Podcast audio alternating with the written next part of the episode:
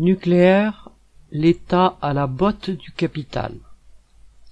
Lors de la campagne électorale de 2017 et jusqu'à il y a peu, Macron et la majorité de ses concurrents prônaient la modération en matière de centrales nucléaires.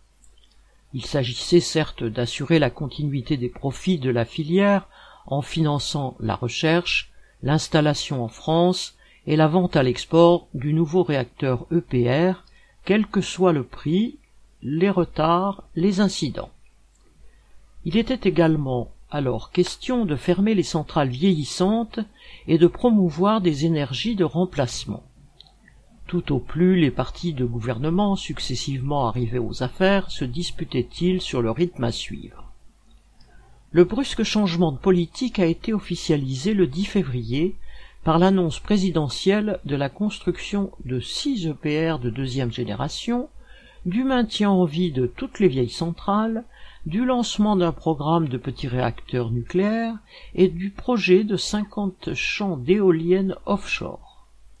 Là encore, malgré l'approche de l'élection et la concurrence entre partis, il y a eu peu de contestation de la part des prétendants au pouvoir, hormis Jean-Luc Mélenchon et Yannick Jadot, et moins encore venant des commentateurs, et tous de faire assaut de ce qu'ils qualifient de réalisme.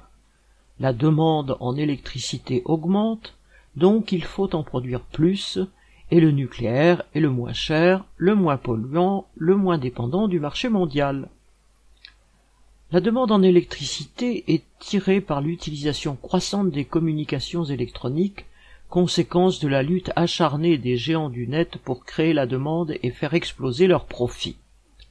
Elle va également augmenter rapidement du fait de la multiplication des voitures électriques, politique choisie par les grands groupes automobiles et financièrement soutenue par les États. Cette demande croissante d'électricité est donc la conséquence des décisions de quelques groupes, des orientations choisies par une coterie d'actionnaires pour rentabiliser leur capital. Les maîtres ayant fait leur choix, le devoir de chaque État est de procurer à ses capitalistes les crédits, les marchés et les fournitures requises, en l'occurrence du courant électrique, et de le faire au mieux de leurs intérêts. En ce sens, en France, il est logique de continuer à développer la filière nucléaire, déjà existante et susceptible d'apporter encore bien des joies aux capitalistes hexagonaux qui construisent les centrales. Voilà pourquoi les dangers, les coûts, l'impossibilité actuelle de traiter les déchets ont disparu du discours politique, quoiqu'il soit toujours réel.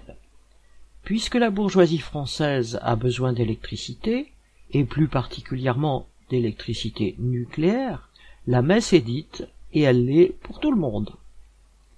La question n'est pas de savoir si on est pour ou contre le nucléaire, pour telle ou telle source d'énergie, si les EPR vont un jour fonctionner et à quel prix, et de quelle quantité d'électricité le monde aura besoin dans vingt ans. Qu'en sait-on? Et qu'en savent-ils d'ailleurs?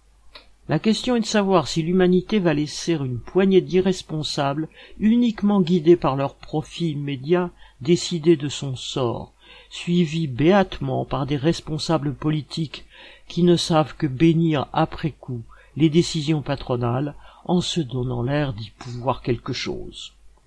Paul Gallois